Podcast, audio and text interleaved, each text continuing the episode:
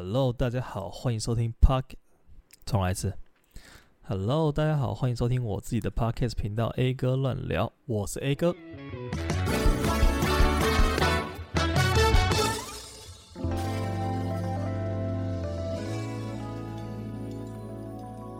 好的，那在节目开始之前呢，我想要先来抱怨一个东西，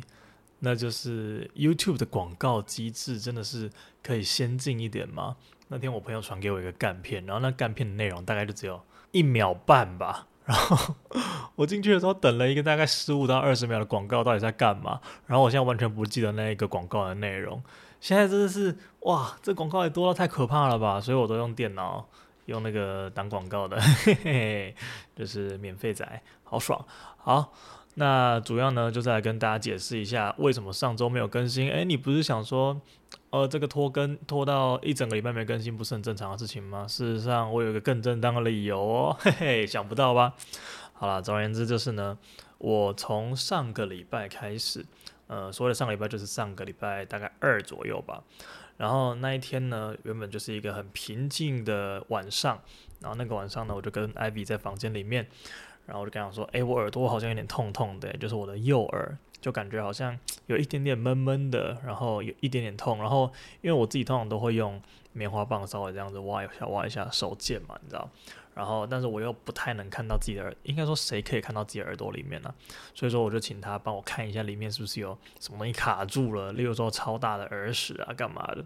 然后他就帮我看了一下，他就不看还好，然后一看就哇哦，真的诶，就是那种感觉就有点像是。那个发现一个大宝藏之类的感觉，反正他就跟我讲说，那里面有一个非常大的耳屎卡在那边，然后我就说，那该不会就是因为我都听不到你讲话的原因吧？因为还蛮长，就是他跟我讲一个什么，然后我就会啊。然后他就会很不想再讲一次这样子，所以说我现在终于找到原因了，我就觉得很开心。然后他就帮我把那个那个耳屎夹出来，然后他反正就是清洁完之后的过程呢，清洁完之后呢，他就跟我讲说，那个里面有一个小小小小小小的伤口，然后因为我就跟他说我耳朵会痛，他就说该不会就是因为那个伤口所引起的，然后就在耳朵壁上面有一个红点，这样还有拍照给我看，其实还蛮靠外围的。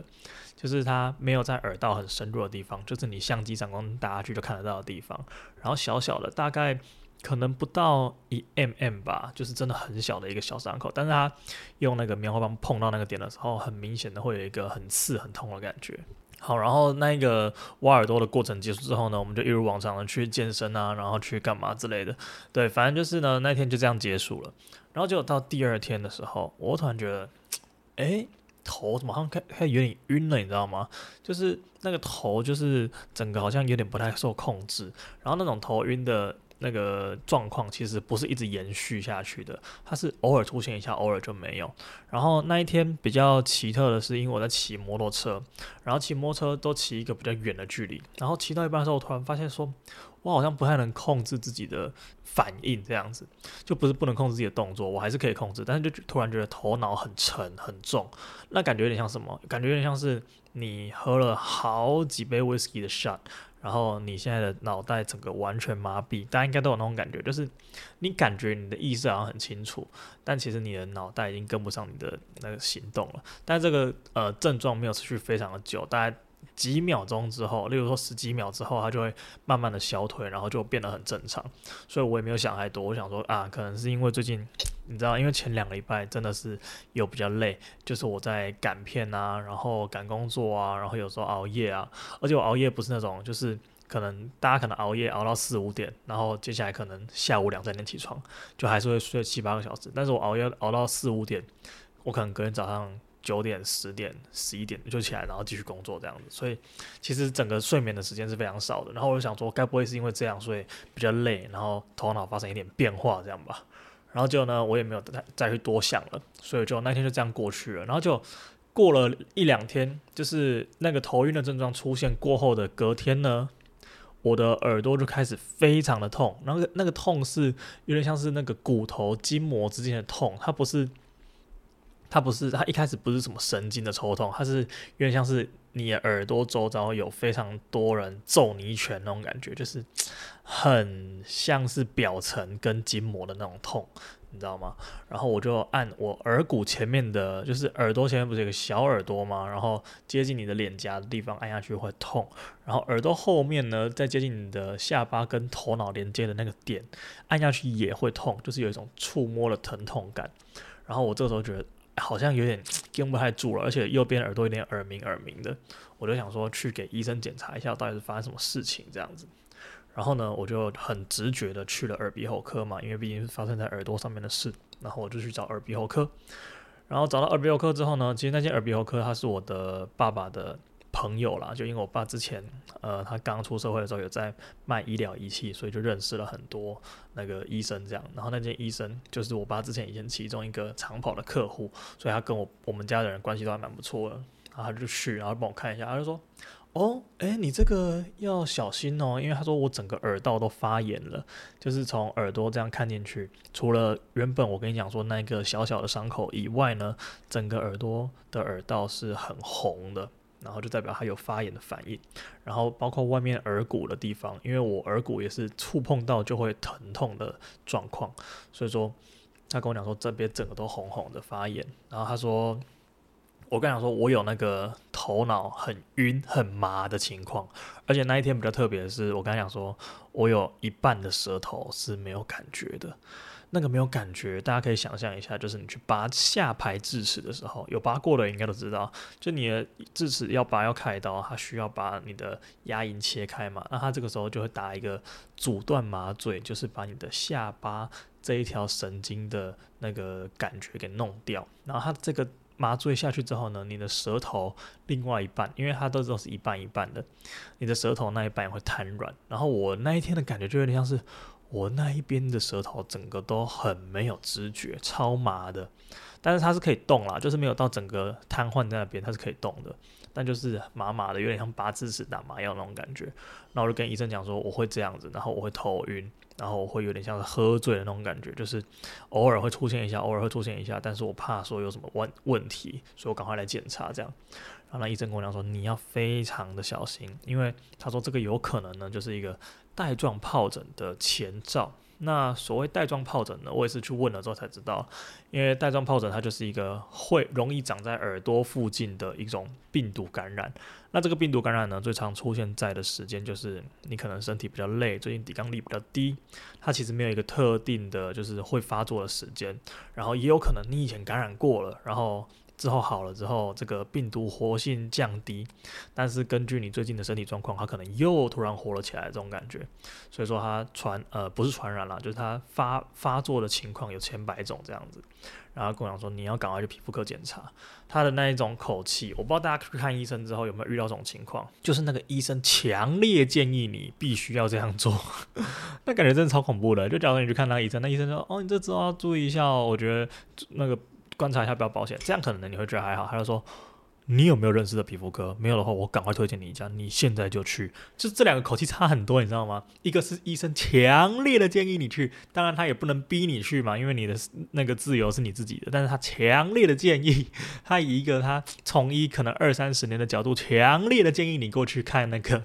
皮肤科。然后我那时候就想说，干完了，完了，完了，我这个是不是很严重？要不然他干嘛用这种口气跟我讲话？然后我说好，你推荐我一间皮肤科，因为他说你如果没有认识的话，我就推荐你一间。然后我就去了他推荐的那个皮肤科，然后结果呢，一到了那间皮肤科，他检查，他也是跟我讲说，目前看来呢，这个耳道整个是发红的状态，但其实你这个还没有很典型的带状疱疹的症状，因为带状疱疹它其实是会长一连串的水泡，就包括你可能脸周围的那个呃。皮肤啊都会出现水泡，然后耳朵周围也会出现水泡，然后有些可能会到头顶啊，到脖子啊。其实带状疱疹就是我们俗称的那个叫做什么皮蛇啦，就是皮蛇在皮上面长一些泡泡，这样子感觉像蛇的皮肤的那种感觉。然后有一些有点咸的那种感觉，但是在耳朵附近的话，它就是会有很多水泡这样。而、啊、他说我的这个状况不典型，就是没有看到很多一串一串的疱疹这样，所以他就叫我回去观察。那如果他说，那我这个神经的状况，因为我会头晕，然后我那个舌头会麻麻，他就说，对，这就是带状疱疹的后，也不是后遗症，就是症状啦，就是它会攻击这种这种病毒呢，它是病毒感染，它不是细菌感染。然后这种病毒它是会去攻击你的神经的。然后因为耳朵附近刚好就是你脸部很多，例如说你的呃颜面神经啊、三叉神经什么有的没的神经经过的地方，所以它在这附近感染的话，就会影响到你脸部的运作。然后我左脸是完全正常的，然后右脸就是那时候就很麻啊，然后会头痛啊这样子。所以说他就跟我讲说，如果你还是很担心的话，他建议我去那个。那个叫什么？呃，看那个大医院的神经内科啦，他叫我去检查一下我的脑袋，看那个反应啊怎么样的，有没有正常这样。然后我就听了听，我就哦，好好好好。但是他其实是跟我讲，他的态度就比较温和一点。他跟我讲说，你需要观察一下，因为他现在症状还没有出现。那通常这种东西呢，就是你等个两三天，如果他发作的话，症状很快就会很明显了这样。然后我说好。然后那一天晚上，我就一如往常的跟我朋友去吃火锅了。然后这个火锅吃着吃着呢，吃着吃着就突然有一有一通那个电话打过来，然后那电话就是市话，就你已经很久没有在手机上面看到市话了，就除非是催缴账单啊，还是那种公司打来办信用卡，应该都是什么零七开头，就是高雄零七嘛，台北可能零二这样子。对，然后我就看到一个零七开头的电话，但是我没有存他进我的电话簿，所以也不会是我家里面人打电话过来的。然后我就接起来，我说：“喂，请问你是？”然后他就说：“他是那个刚刚看诊的那个什么什么医师这样子。”然后他就说：“你有没有去检查啦？”然后我就说：“哦，我有去检查。”他说：“你那个真的要特别的注意哦，要特别的小心。”我就想说。干！我还在吃火锅，然后吃到一半，我那个火锅吃的那个呃心情完全都没了。然后后来我挂了电话之后，我朋友问说：“哎、怎么怎么的？”我说：“刚刚我的耳鼻喉科医师打电话过来跟我讲说要特别的小心，他说很注意。”他说：“你不觉得这个很恐怖吗？就是通常一个医生看完诊之后，他应该就不屌你了吧？他管你会怎样，但是他还特别打手机过来跟你讲说你要特别的注意。” 我在那个当下，马上打开长庚的线上挂号系统，预约了明天早上的早诊去检查那个神经内科。然后这时候也会去长庚，其实长庚距离我住的地方有一点点远，就骑摩托车可能要二三十分钟。然后我一开始有点呃迟疑，说要不要去长庚，因为其实我的身体状况不太允许我骑车，然后我又我又没有要搭车去，搭车去其实蛮。蛮蛮贵的，我是这样想，贪小便宜嘛，反正我烂命一条。好，总之呢，我最后还是挂了长庚，因为我朋友跟我推荐说那边的医生比较好啊，什么之类的。然后我查了那个网络上面，他们也说，诶，长庚的那个神经内科的医生都还不错，这样。然后我就挂了号，然后隔天我就去了。然后去的时候，到了这一天，应该已经是第，就是我出现症状的第三、第四天了吧？应该是第三天啦，因为我其实蛮蛮早就去医院呃诊所检查了。然后我去看的时候呢，呃，其实我整路上还是都会出现那种我刚刚所说的那种什么头晕啊，喝了二十杯 shot 的那种头晕不适感，然后整个天旋地转的那种感觉非常严重，然后我的舌头也是麻的，然后耳朵周遭也是会痛，就是触碰到就会痛。当然现在是好很多了，但是那个时候就是非常的不太舒服这样子，所以我那个时候就还是去了长庚。然后到了之后呢，我就进去诊间检查了嘛。那一进去之后呢，我就跟那个医生讲说，呃，我这两天就是我昨天有去找耳鼻喉科跟皮肤科检查，然后他们都说他觉得这个是带状疱疹的典型征兆，只是因为现在还没有表现出来，但是想要再深入的检查一下我这个神经有没有受损啊，干嘛的。然后那个时候医生就有帮我做了一些简单的面部检查，他就叫我呃紧皱眉头啊，然后叫我舌头吐出来看一下，然后还有把整个脸揪起来，然后再放松，然后还有那个笑一下这样子的，反正就是一些这种试试呃看着的检查这样子。然后后来他把我带去一个小房间，然后拿几个贴片贴在我脑袋上面，他说那个是测试这叫什么脑袋神经反应速度的一个仪器这样。反正他拿了一个东西电我的脸，然后就拿拿一个棒子，然后电一下我的眉毛啊，电一下我脸颊。反正我那天被电了好几下这样子，那感觉其实也也没有到很强强烈的电击啊。大家如果做电疗的话，应该就就当然那种贴片，然后他会电你一下，只是他是用一个金属的棒棒，那个感觉其实差不多的。好，反正就是一个礼拜之后就要来看那个报告这样子，然后那天就先离开了神经内科了。啊，其实神经内科医生也没有说什么，因为他们那个检查都需要时间再去解读那个报告，他现场也不可能跟你讲说，哦，你这个就是怎样，就是他又他又不是你知道，他又不是什么神医之类的，对吧？他也是要等那个结果这样。但他是有跟我讲说，这的确是蛮容易怀疑是那个呃病毒感染引起的那个水泡还怎样的，就是疱疹啊。然后那一天之后我就回去，然后就回去之后呢，我就发现哎，好像耳朵开始长水泡了。但是水泡我那时候有点怀疑，因为我耳朵痒痒的，然后我就去抓，然后就抠一下就流血了。就流血之后呢，我就请那个艾比帮我看一下，然后他看到那边耳朵外围有一个很像水泡的东西，但是已经破掉了。然后就是因为我的手贱这样子，然后我那时候跟跟他讲说，那不然就再观察一下，因为只有一个，没有说像他们讲的一串，你知道吗？就像葡萄一样，但我那个就是单个的。然后呢，我因为出现了这个症状，我就又回去找了皮肤科，然后我就跟皮肤科医师讲说，哎，昨天还没有，但是今天已经跑出来了，那这样还算吗？他说其实这个也不太算，他应该要很多的，你知道吗？很多，就整个耳朵都是的那一种。我说哦，好吧，那好像还是不太典型诶，就是我的症状明明。就是呃，跟神经功能相关的症状，但是在表面上很不显性，你知道吗？就造成我有点困扰。就我觉得你有一个症状的时候，你在怀疑那个病因，但它没有出现最典型的例子，这是最恐怖的。就我原本要去神经内科看医生之前。我觉得我是中风诶、欸，就是 我觉得我的那个脑血管可能哪一条不小心爆了之类的。然后因为我平常有时候啦，我的血压还蛮容易高的，就是量一个什么一百六啊、一百一之类的，就是这种很高血压的情况发生。就尤其我是二十几岁的情况之下，然后我那时候就蛮担心我是不是中风。但是其实还蛮，就是三个医生同时把这个病因指向那个带状疱疹的时候，我就比较放松下来了。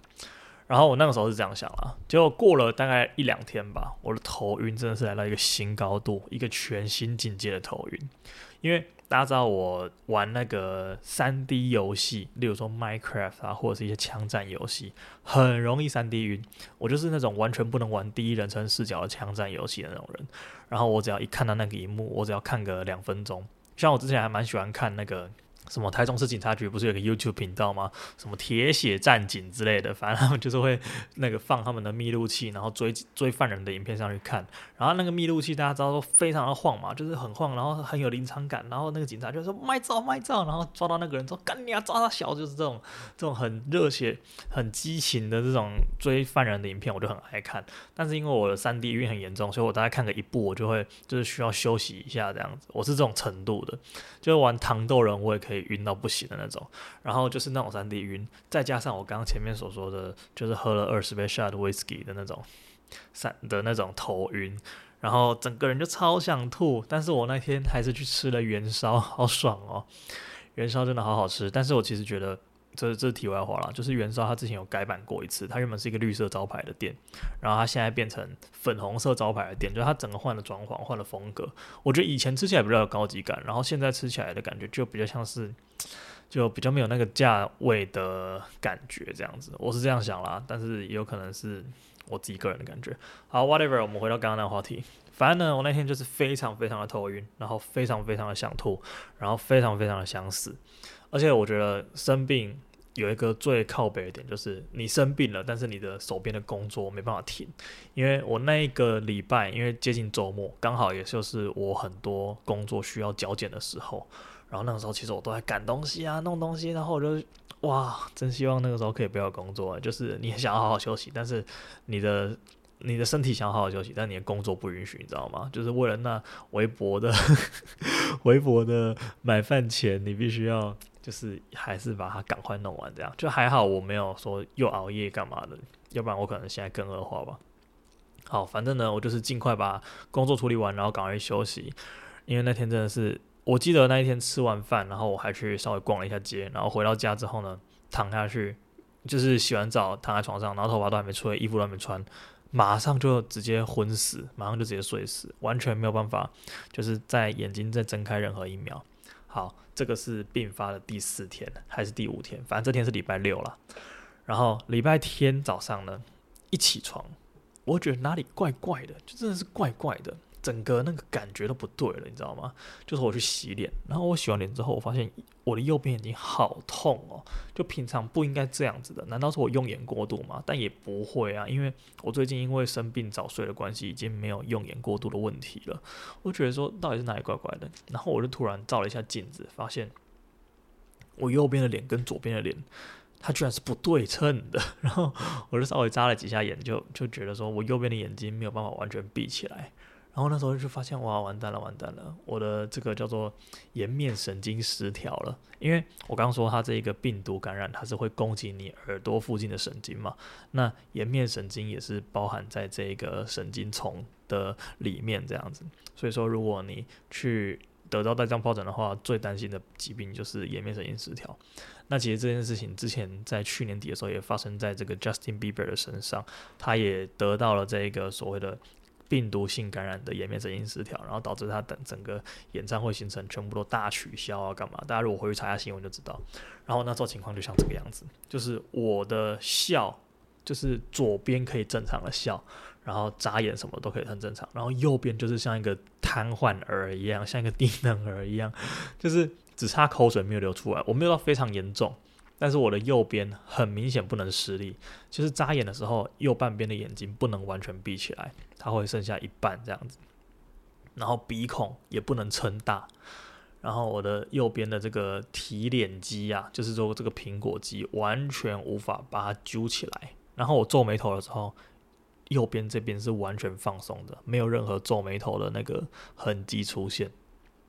然后那个时候，我觉得最最最最最麻烦，对我来说最麻烦的事情就是洗脸跟洗澡，因为你洗脸的时候，你必须把眼睛闭起来，然后 你把水泼下去的时候，你的水就会一直跑进你的右眼，一直跑进你的右眼，所以我那个时候才会早上起来洗完脸之后，觉得右边眼睛好痛，我原本还以为我眼睛要瞎了还怎样，原来是因为我眼皮闭不起来。你平常都不觉得眼皮闭起来是一件多困难的事，当你眼睛的那个颜面神经失调，你就知道。眼皮闭不起来，你洗脸超痛苦的。然后还有洗头，洗头的时候也是那个水一直流下来，然后那泡泡一直跑进眼睛里面，哇，超痛苦的。你就要一直要要去把它揉一揉，揉一揉这样子，对，所以就蛮麻烦的。然后那一天我就我就拍了一个 shorts，我就模仿那个 Justin Bieber 那个时候的 的那个呃影片这样子。反正我那个时候是觉得蛮好笑的，因为其实颜面失调、颜面神经失调这件事情，它只要多休息。照理说来，它就会恢复了。假如说你没有很严重，像我一样，就是你还算是轻症的情况下，因为它就是一个需要让自体免疫系统去攻击病毒，然后让你的病好起来的一个东西。所以说，你只要多休息，你就可以获得这个改善。然后那时候就觉得，其实还蛮好笑的。然后我就帮自己做了一个记录，就这个病，它除了你的那个眼睛闭不起来，然后有时候吸吸管的时候，因为右边的嘴巴没办法没办法用力嘛，所以你吸吸管。那个水会从右边这样稍微喷一点出来，也是蛮好笑的。之外，就没有什么太不方便的事情了。哦，有啦，就是你在那个嘟嘴的时候啊，就假如说你平常很喜欢装可爱嘟嘴，你的嘴巴会直接往另外一边歪过去，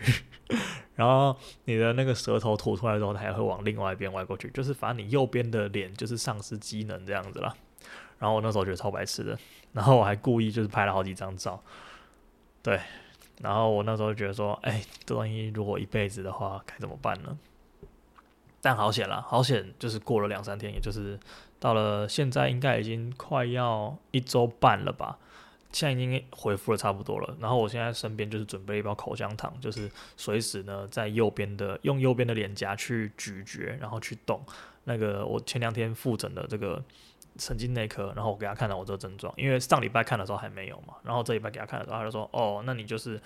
呃，多多去练习，例如说眨眼的动作啊，皱眉头的动作，然后那个。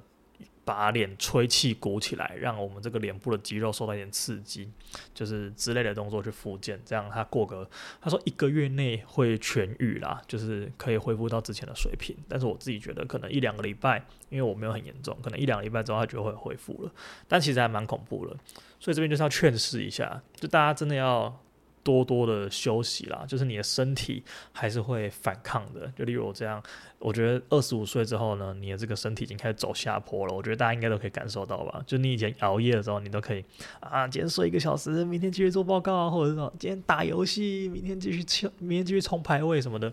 但现在你就是，呃，今天今天打个两场就好，不要打太多，晚上要睡觉了，今天不行了，身体扛不住了，老铁儿，就是这种感觉。应该在二十五岁之后会慢慢体现出来，然后加上这次的莫名其妙生了一个病毒感染的病啊，就是还蛮不方便的。所以说，如果能休息的话，尽量多休息。就是俗话说得好嘛，能躺就不站，能坐哎，能躺就不坐，能坐就不站嘛，对不对？大家当一个快乐的呼吸的烂肉在沙发上面，也是挺爽的一件事情。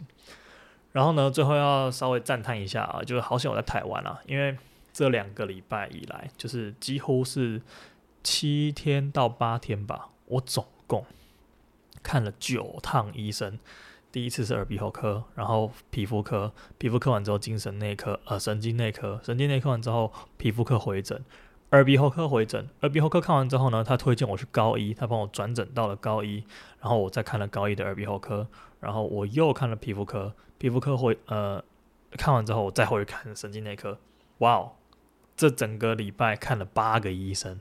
呃，应该说八次医生啦，因为同样的三间在跑来跑去这样子。总共花了我一千九百多块的看诊费加拿药的费用，然后我现在抽屉里面还有一整个月的这个治疗这个神经这个运作的一些药物，还有一些 B 群什么的，就是营养补充的东西。然后我就问了一个我住在北美的朋友，那个时候我才看三次医生而已，一次大医院的检查加两次的诊所，我就跟他说：“诶，这个东西如果在美国的话。”大概多少钱？他就说这个破千美是基本啦，所以我觉得干好恐怖哦。就是也突然想到说，我下个呃下半年要去这个欧洲打工度假嘛，然后我那个时候就在跟保险咨询说要办那个国外的旅平险，就是他要办一个一年期的一个国外的旅游平安险，然后里面就有包括一些看诊的补助，然后每一次七千五百块。我那时候想说七千五百块。听起来蛮多的，该不会还可以赚一点吧？就后来发现，那个可能真的只是零头而已，那真的是小小的一些余额而已。你真的要花的钱绝对不止那七千五百块，而且那是台币哦。你到时候去是花欧元，反正我就是有点担心，希望在国外的时候不要生病一整年嘞。反正就是大家多休息啦，然后身体要照顾一下。那今天不免俗的，还是来推荐一下这个美食好了。这个美食呢，我今天来推荐一家，它有点像是文青的老宅改建，诶，又是老宅改建，反正它就是吃午餐的地方啦。我那个时候去的时候是吃午餐，然后那一间店的店名还蛮特别的，我当初我特别拍起来，它叫做。想要那个，就你看到一个这么特别的名字，你还真的蛮想要进去那个一下的。至于是哪个呢，我也不太清楚。好，反正它就是一个老宅嘛，然后它里面卖的东西比较偏台湾味，多台湾呢？例如说肉燥饭啊、水饺啊，但它弄的东西都把它的质感堆叠到很高的层次。例如说它的肉燥饭，我是没点啦，因为我自己不爱吃肉燥饭。但它的肉燥饭呢，他会用一个很像铜的那种小容器帮你装起来，然后它上面会淋一点威士忌，然后它会在你面前炙烧那一碗肉燥饭，然后整个香气，威士忌的香气、肉燥的香气。扑鼻而来，然后他会帮你分装好你的白饭啊，然后你旁边一些呃前菜啊，然后它就是有点用了有点像那种日式定食套餐的样子呈现在你面前，然后很有质感的木盘啊，很小的桌子，然后里面还有一些呃台湾味的古早零食，什么猪耳朵啊，然后一些小小的就你小时候看得到的东西，然后我是觉得价位也不算是太贵，就可能两百多块附近吧。你如果在那边想要跟朋友聊个天，我觉得是一个非常适合。呃，约会聊天，然后聚餐的地点。如果大家对这种精致台湾味有兴趣的话，可以去那边吃。然后那天因为我自己是不太饿啦，所以我就点了水饺。那它水饺就是，我觉得水饺就中规中矩嘛，这个东西没什么好煮的不好吃的。然后其他东西呢，我看起来这都不错。然后跟我同行的朋友去吃，他们也觉得还不错，所以推荐给大家。想要那个，对不对？如果你跟你的约会对象说他要说要吃什么的话，你直接推荐他说好想那个，相信他应该也会。非常的想要跟你那个好，那我们就下个礼拜的 A 哥乱聊再见喽，拜拜，注意身体健康。